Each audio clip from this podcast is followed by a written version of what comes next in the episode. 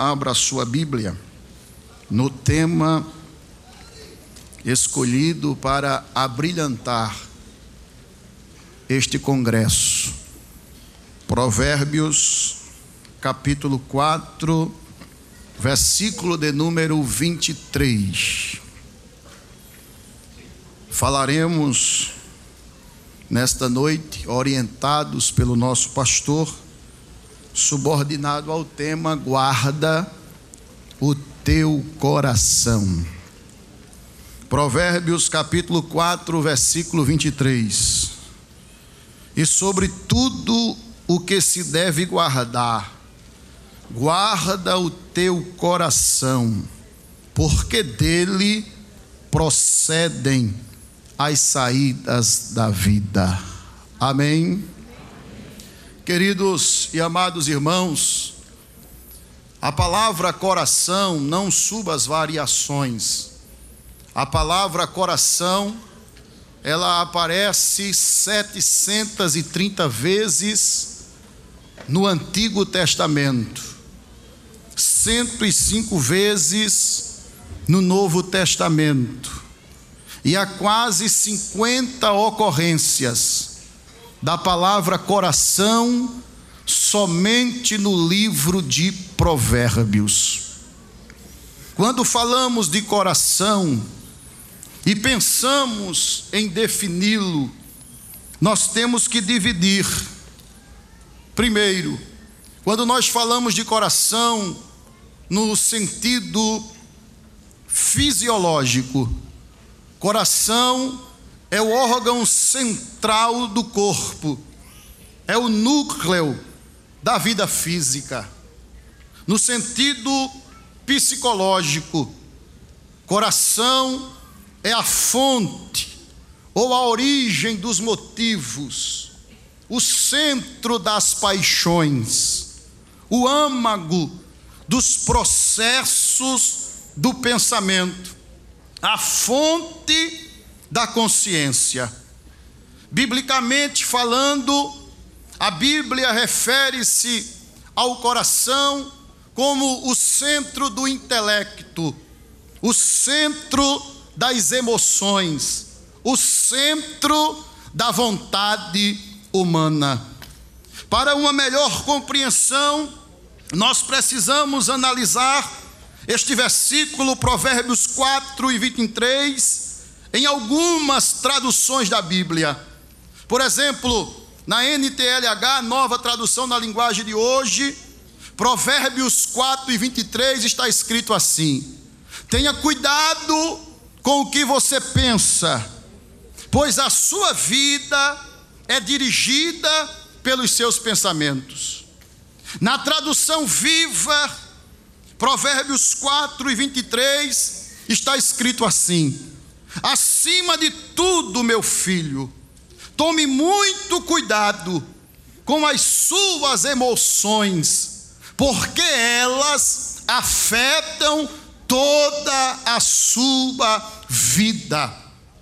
Na NVI, a nova versão internacional, Provérbios 4 e 23 diz assim: acima de tudo, guarde o seu coração pois dele depende toda a sua vida.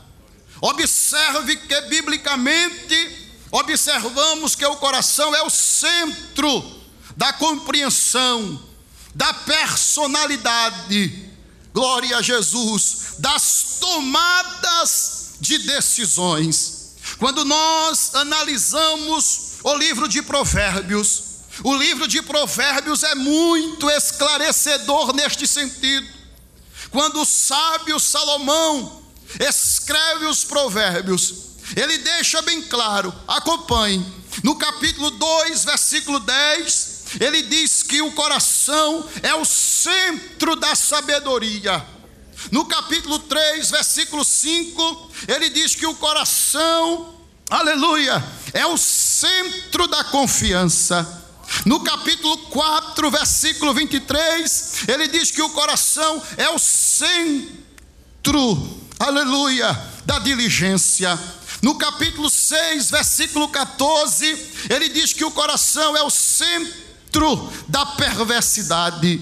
No capítulo 6, versículo 18, ele diz que o coração é o centro dos projetos iníquos. No capítulo 6, versículo 25, ele diz que o coração é o centro das concupiscências. No capítulo 7, versículo 10, ele diz que o coração é o centro da astúcia maligna. No capítulo 8, versículo 5, ele diz que o coração é o centro do entendimento. No capítulo 12, versículo 20, ele diz que o coração é o centro do engano. No capítulo 12, versículo 23, ele diz que o coração é o centro da estutícia. No capítulo 12, versículo 25, o sábio diz que o coração é o centro da ansiedade. No capítulo 14, versículo 10, é o centro da amargura. No capítulo 14, versículo 13, diz que o coração é o centro da tristeza. No capítulo 14, versículo 14, o sábio diz que o sábio Salomão falando diz que o coração é a sede do caminhar infiel. No capítulo 15, versículo 13, ele diz que o coração é a sede da alegria. No capítulo 15, versículo, aleluia, de número 14, ele diz que o coração é o centro do conhecimento, ou a sede do conhecimento. No capítulo 15, versículo 30, ele diz que o coração é a sede do bom ânimo. No capítulo 16, versículo 5, ele diz que o coração, aleluia, é a sede da arrogância. No capítulo 18, versículo 12, ele diz que o coração é a sede do orgulho. No capítulo 15 ou 18, versículo 15, ele diz que o coração ele é a sede da prudência.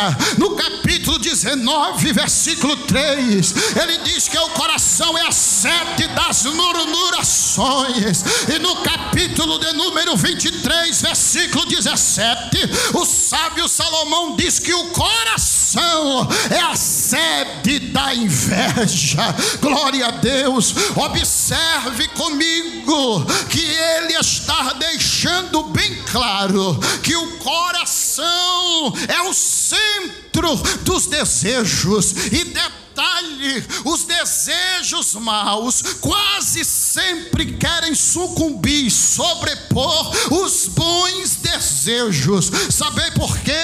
Porque no coração do homem há uma guerra travada constantemente entre Deus e o diabo, entre a fé e a incredulidade, entre o amor e o ódio, entre o pecar e o ser fiel. Foi o que Jesus disse em Mateus capítulo 15, versículos 19 e 20, e também em Marcos capítulo 7. Acompanhe, versículos 21, 22 e 23. Ele disse para os escribas e fariseus: Porque do interior do coração do homem saem os maus pensamentos, os adultérios, as prostituições, os homicídios, os furtos, a avareza, as maldades, o engano, a dissolução, a inveja, a blasfêmia,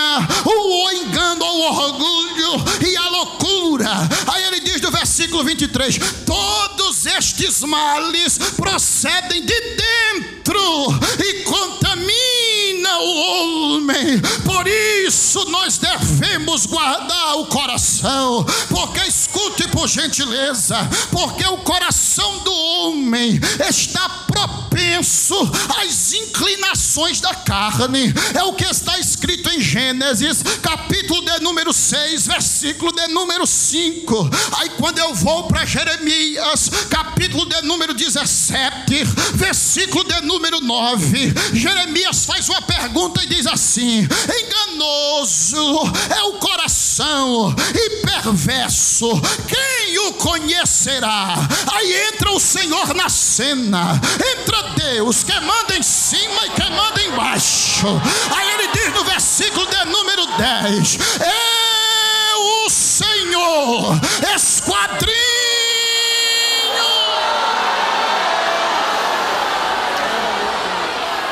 coração. E sabe o que é esquadrinhar o coração? É examinar minuciosamente. Ele pega o coração, abre e diz aqui: aqui é o atro, aqui é os ventrículos, aqui é aurículas, aqui é a horta, aqui é a veia cava, aqui é a veias pulmonares, aqui é o miocárdio, epicárdio, ana machere, minicomácia. Aqui é o ápice.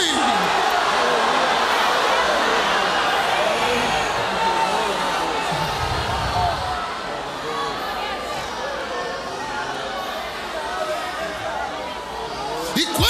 Nós vamos para a Bíblia, acompanhe comigo aí a Bíblia, como o nosso pastor ensina.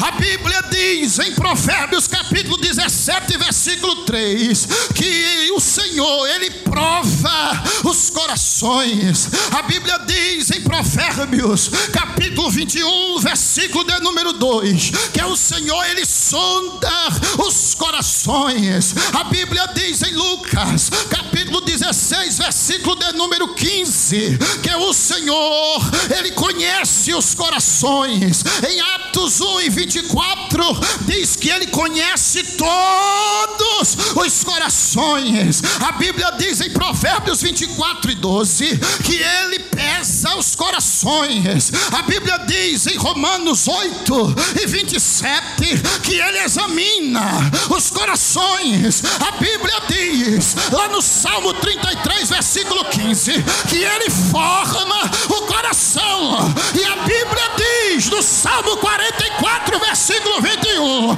que Ele sabe os segredos do coração.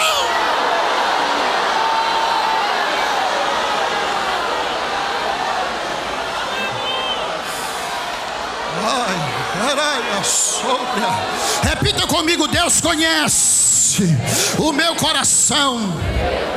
Por isso, quando você lê lá em 1 Samuel, capítulo 16, versículo 1. O Senhor diz assim para Samuel: Até quando terá dó de Saul, havendo eu rejeitado para que não reine sobre Israel?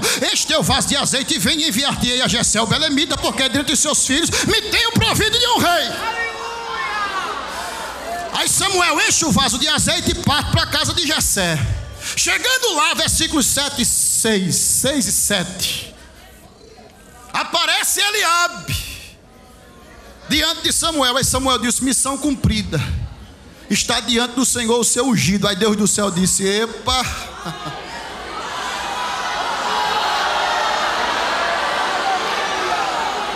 Não atentes para a sua aparência, nem para a estatura, para a altura da sua estatura. Eu tenho rejeitado, porque eu não vejo como vê os homens. Os homens olham o exterior, olham a aparência, olham o que está diante dos seus olhos. Eu, Deus, não. Eu olho o homem por dentro.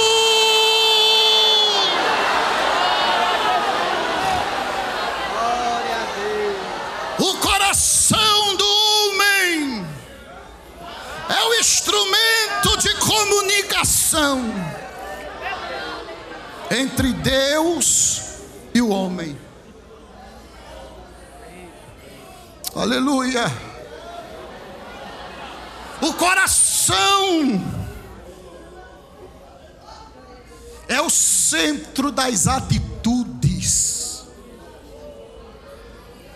Se a fonte, o coração for puro, as suas atitudes serão puras também. Por isso que Deus colocou uma palavra em meu coração. Aleluia. Porque Ele quer blindar o nosso coração nesta noite. Ele quer que nós sigamos o exemplo de Neemias, no capítulo 13, versículo 19. Fechou as portas de Jerusalém, trancou as portas e ainda colocou guardas nelas e disse: Aqui não passa nada, nem vento. É o que Deus quer fazer hoje com o seu coração. Aleluia. Nós estamos diante de um conselho ou do principal, mais importante conselho do homem mais sábio da Bíblia depois de Jesus. Qual é o conselho? Provérbios 4 e 23. Sobre tudo que se deve guardar, guarda o teu coração, porque dele procedem as saídas da vida. A atualizada diz: fontes da vida. Guardar aqui é cuidar, é preservar, é proteger, é defender. E do que nós devemos guardar o coração? Aí eu começo a aplicar aquilo que Deus me deu. Aleluia! Para esta noite especial. Devemos, em primeiro lugar, guardar o nosso coração, repito após mim, do mundanismo. Nós estamos vivendo em uma sociedade, em uma cultura marcada pelo mudanismo. O mudanismo está inserido na política, na educação, na mídia, na filosofia, na ética, na ciência. A Bíblia diz na primeira epístola de João, capítulo 5, versículo 19, a epístola universal, que o mundo jaz no maligno. Mas se eu fosse dar um nome a esta geração aqui nesta noite, eu dizia geração que anda na contramão do mundo.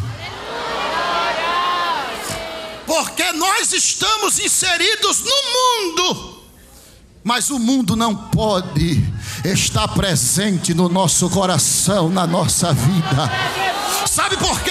Quando eu abro a Bíblia, na primeira epístola de João, capítulo 2, versículos 14, 15, 16 e 17, está escrito assim: Eu vos escrevi, pais, porque já conhecestes aquele que é desde o princípio, vocês têm experiências. Eu vos escrevi, jovens, porque sois fortes, a palavra de Deus está em vós, e já vencestes o maligno. Não ameis o mundo, nem o que do mundo há. Se alguém ama o mundo, o amor do Pai não está nele, porque tudo que há no mundo, a concupiscência da carne, a concupiscência dos olhos, a soberba da vida, não é do Pai, mas do mundo, e o mundo passa, e a sua concupiscência, mas aquele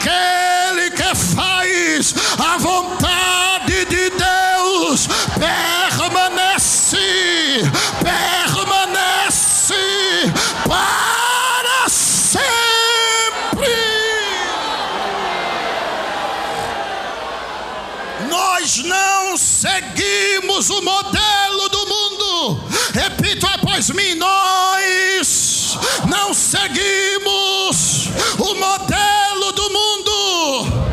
Porque está escrito em Romanos capítulo 12, versículos 1 e 2: Rogo-vos, pois, irmãos, pela compaixão de Deus, que apresenteis o vosso corpo em sacrifício vivo, santo e agradável a Deus, que é o vosso culto racional, e não vos conformeis com este mundo, não siga o modelo do mundo, mas transformai-vos pela renovação do vosso entendimento, para que experimenteis qual seja boa, agradável e perfeita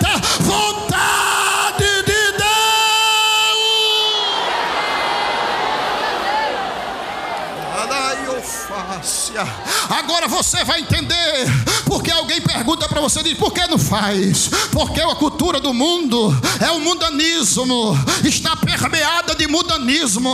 Mas a nossa cultura qual é? Segundo nosso pastor presidente, é a cultura do céu. É a cultura do céu. É a cultura do céu.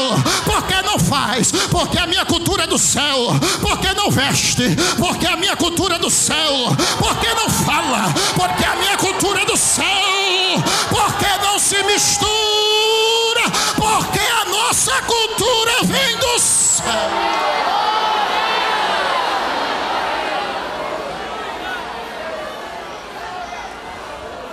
como guardar o coração numa sociedade permeada, numa sociedade centrada no mundanismo. Olhe para essa pessoa que está ao teu lado e diga: se santificando. É cultura do céu.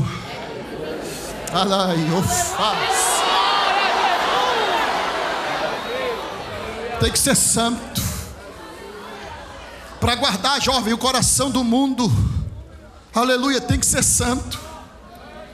A Bíblia diz na primeira epístola de Pedro, capítulo 1, versículo 15 e 16: Mas como a santo aquele que vos chamou, sede vós também santos em toda a vossa maneira de viver, porque está escrito: sede santos, lá em Levítico 19, 2: Porque eu, o Senhor, sou santo.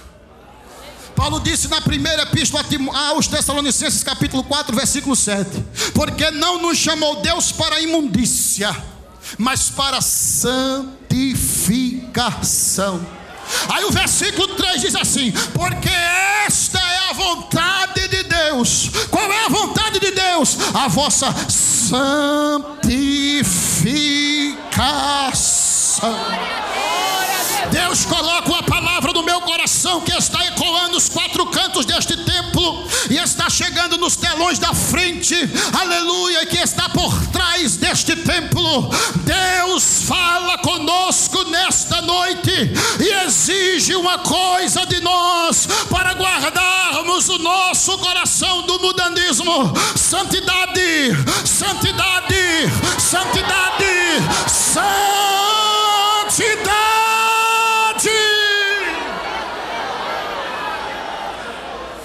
Nossos jovens, pastor, estão sendo bombardeados na escola, na faculdade, nos cursinhos, no trabalho, estão tentando macular a pureza nossa juventude. Satanás está banalizando com algumas coisas, e dentre estas coisas, me permita, pastor, é sobre a pureza dos nossos jovens e adolescentes. O diabo quer macular a pureza desses adolescentes, desta juventude, e estão pregando por aí que a virgindade, a pureza do moço, da moça, é coisa do passado, é coisa de mas Deus me trouxe aqui nesta noite para te dizer que virgindade é importante para Ele, e eu vou provar para você, Isaías capítulo 7, versículo 14, diz que Jesus nasceria e nasceu de uma virgem, a Virgem Maria. Em Marcos, capítulo 11, versículo 2, diz que Jesus montou e andou no jumentinho virgem. Ninguém havia montado nele ainda. Está escrito em Mateus capítulo 27, versículo 60, que o sepulcro era novo. E em Lucas 23 e 53 diz que ninguém havia sido sepultado nele ainda. O sepulcro era virgem. E está escrito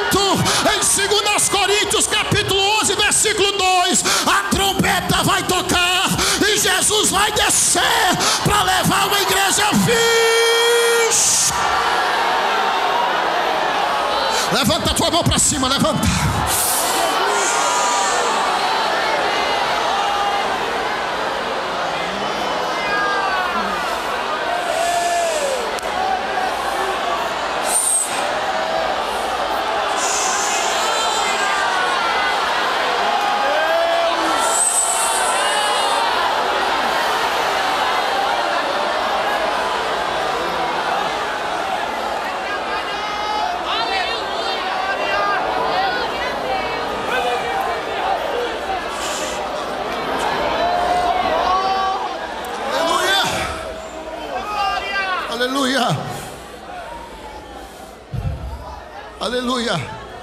Paulo vacinando Timóteo, aquele jovem. Ele diz: conserva-te a ti mesmo puro. Eu vou falar e você vai olhar para esse adolescente e vai repetir: conserva-te a ti mesmo, a ti mesmo puro. Conserva o modelo. Guarda o bom depósito. Foge dos desejos da tua mocidade. Permanece. Permanece. Permanece. Naquilo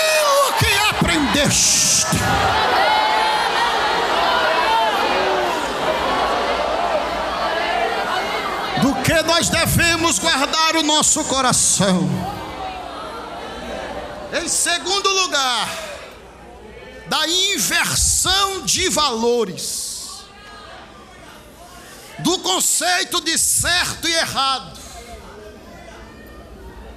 A Bíblia diz em Isaías capítulo 5, versículo 20: Ai daqueles que alteram, que modifica as visões das coisas, ou seja, o padrão de certo e errado.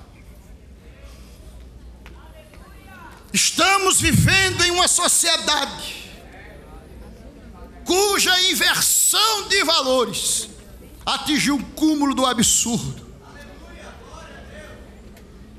causada por uma educação materialista e secularizada, permeada de falsas filosofias contrárias à palavra de Deus. Aleluia! Aleluia! Tudo isto, eles estão usando uma arma poderosíssima, chamada mídia. E certo diretor, pastor, ele deu uma entrevista e disse assim: o cinema e a televisão estão suplantando a igreja no papel de ensinar valores e crenças. Ele está esquecido do que está escrito em Mateus 16 e 18. Vamos lembrar ele? Jesus chama Pedro assim, diz: Tu és Pedro, pedra pequena. Mas sobre esta pedra, Jesus, pedra grande, edificarei a minha igreja. E as portas do inferno não prevalecerão contra ela.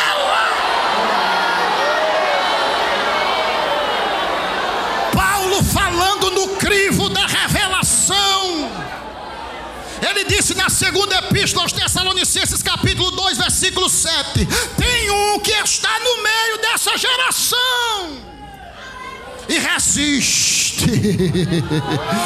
e resiste. Ele não pode se manifestar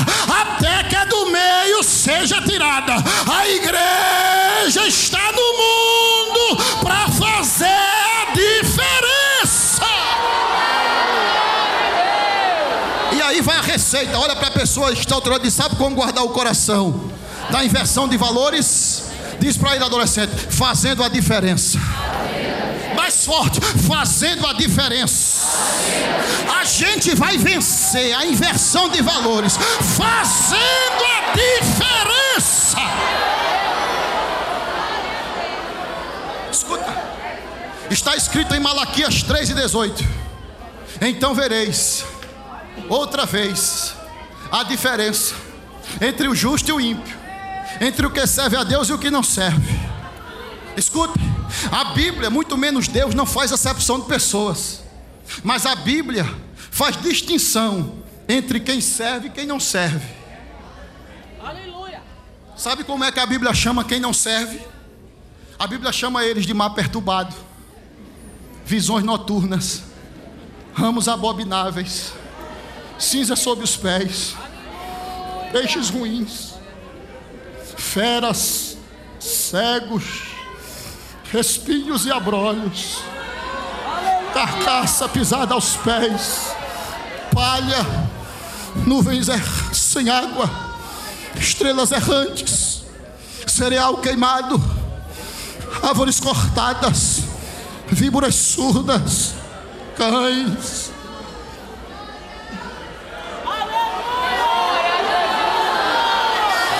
orvalhos que logo desaparecem, figos ruins, carvalhos murchos, fornalha ardente, insensatos, edificando sobre areia, combustível de fogo, jardim sem água, bodes, filhos desviados, ervas no telhado, arbusto no deserto, cavalos se precipitando-se para a batalha, ídolos, leões cobiçosos de presa, cera derretida, vestes comidas pelas traças, remoinho que passa, prata reprovada, escorpiões, serpente, fumaça, joio, terreno pedregoso, sepulcros caiados, filhos de Belial, hipócritas,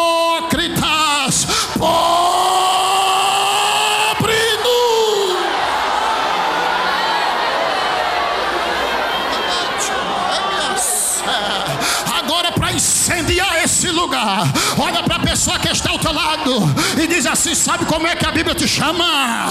Diz a ele: sabe como é que a Bíblia te chama? A Bíblia te chama de o sol, as estrelas, luzes, Monte Sião, o Líbano, tesouro, joia, ouro, vasos de ouro, vasos de prata, pedras de uma coroa, pedras vivas, criancinhas, filhos obedientes, membros do corpo, corredores numa carreira, lutadores, servos bons, estrangeiros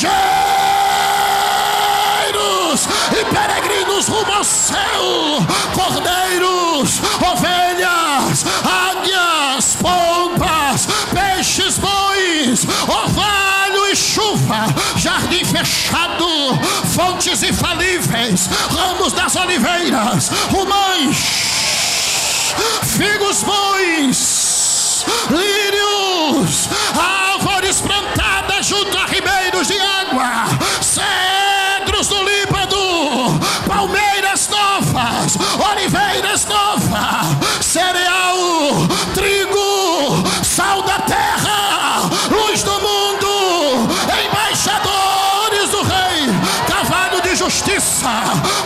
plantação do Senhor,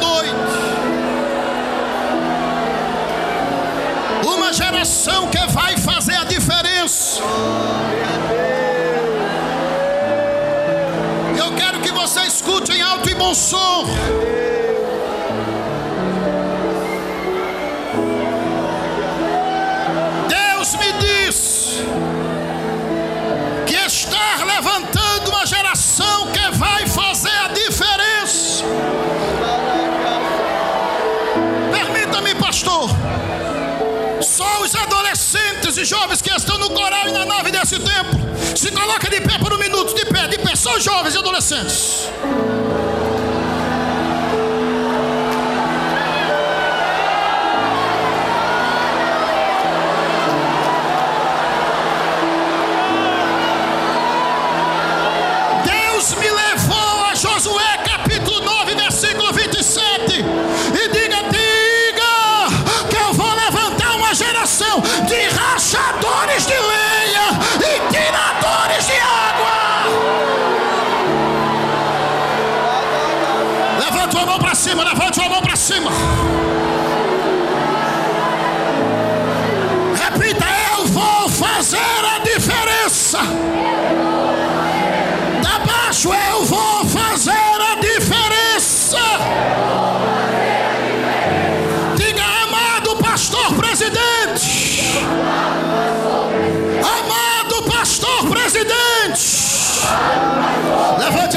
Cima. Diz bem forte: conte conosco.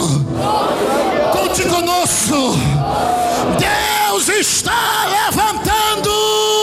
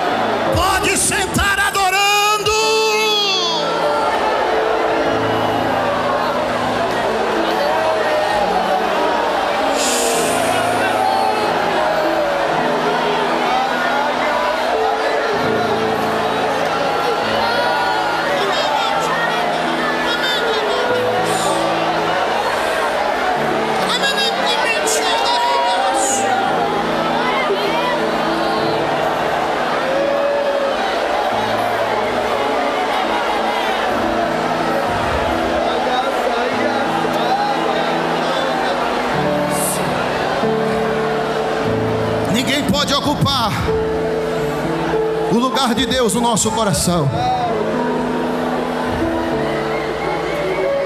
Devemos guardar o nosso coração. Porque ninguém pode ocupar o lugar de Deus no nosso coração. Quando eu leio a história de Abraão, já vou, já estou concluindo. Já estou no tempo aqui.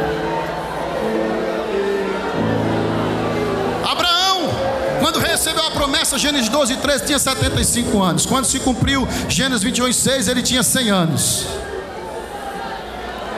Abraão era um homem que gozava de uma profunda e íntima comunhão com Deus. Foram 25 anos de intimidade com Deus.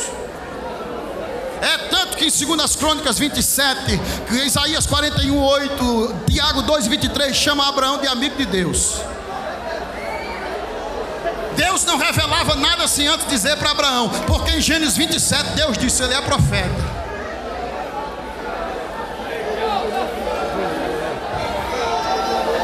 As expressões apareceu Deus para Abraão, Gênesis 12, 7, Gênesis 17, 1, Gênesis 18, 1.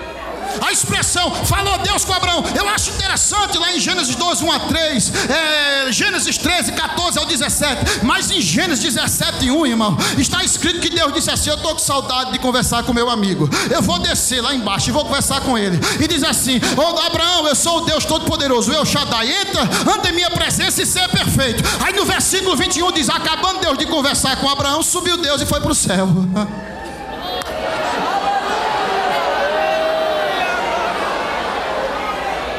Agora escute. Depois que Isaac nasce. hum, Isaac ocupou o lugar de Deus no coração de Abraão. Aí sabe o que é que Deus diz? Estou com saudade do meu amigo.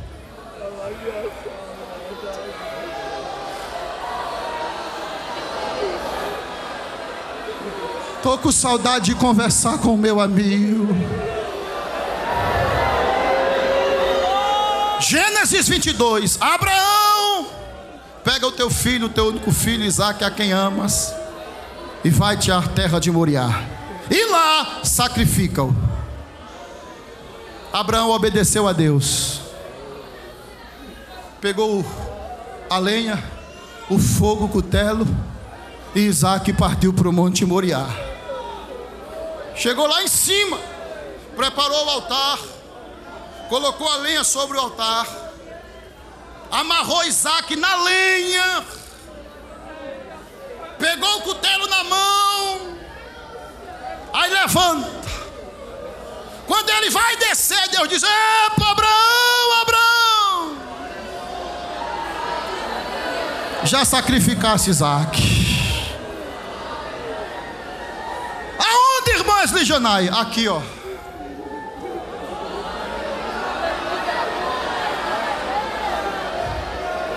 Quando Abraão pega o cutelo e levanta e vai descer, ele mata Isaac no coração dele, arranca Isaac de lá. Aí Deus diz: Pronto, está prontinho para mim novamente. Pare.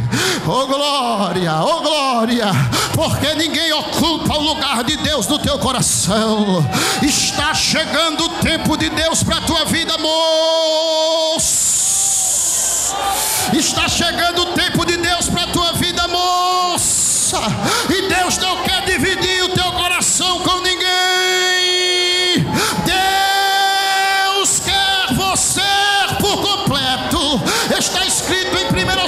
6 e 19 que o nosso corpo é templo do Espírito Santo, mas eu posso conjecturar, segundo aos Coríntios 1 e 22, Efésios 3 e 17, se o corpo é templo, o nosso coração é o altar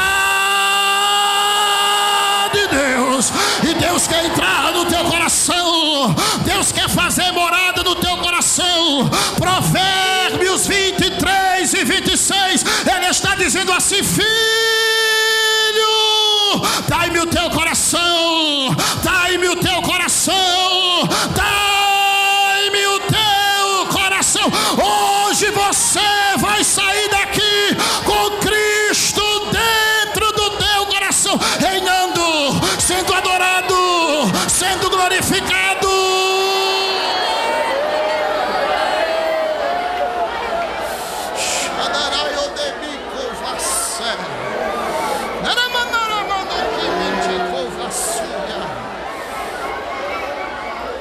eu vou dizer algo aqui para concluir. Diga para essa pessoa aí que está ao seu lado. Diga mesmo. Deus está com pressa em fazer algo muito grande na tua vida.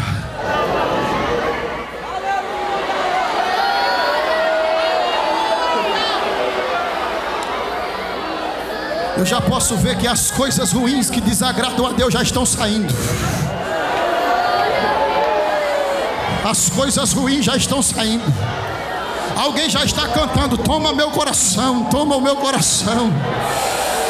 Toma o meu coração, toma o meu coração. O fogo de Deus já está descendo. Aqui faz tempo, desde quinta-feira, que o fogo de Deus está descendo neste ambiente. E nesta noite não é diferente.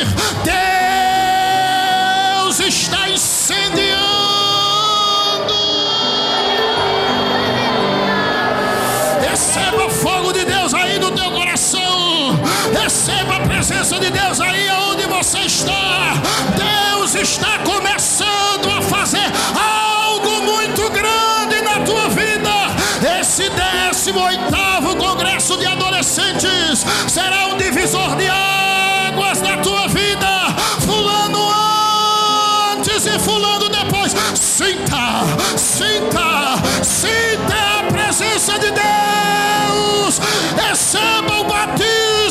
Espírito Santo aqui dentro.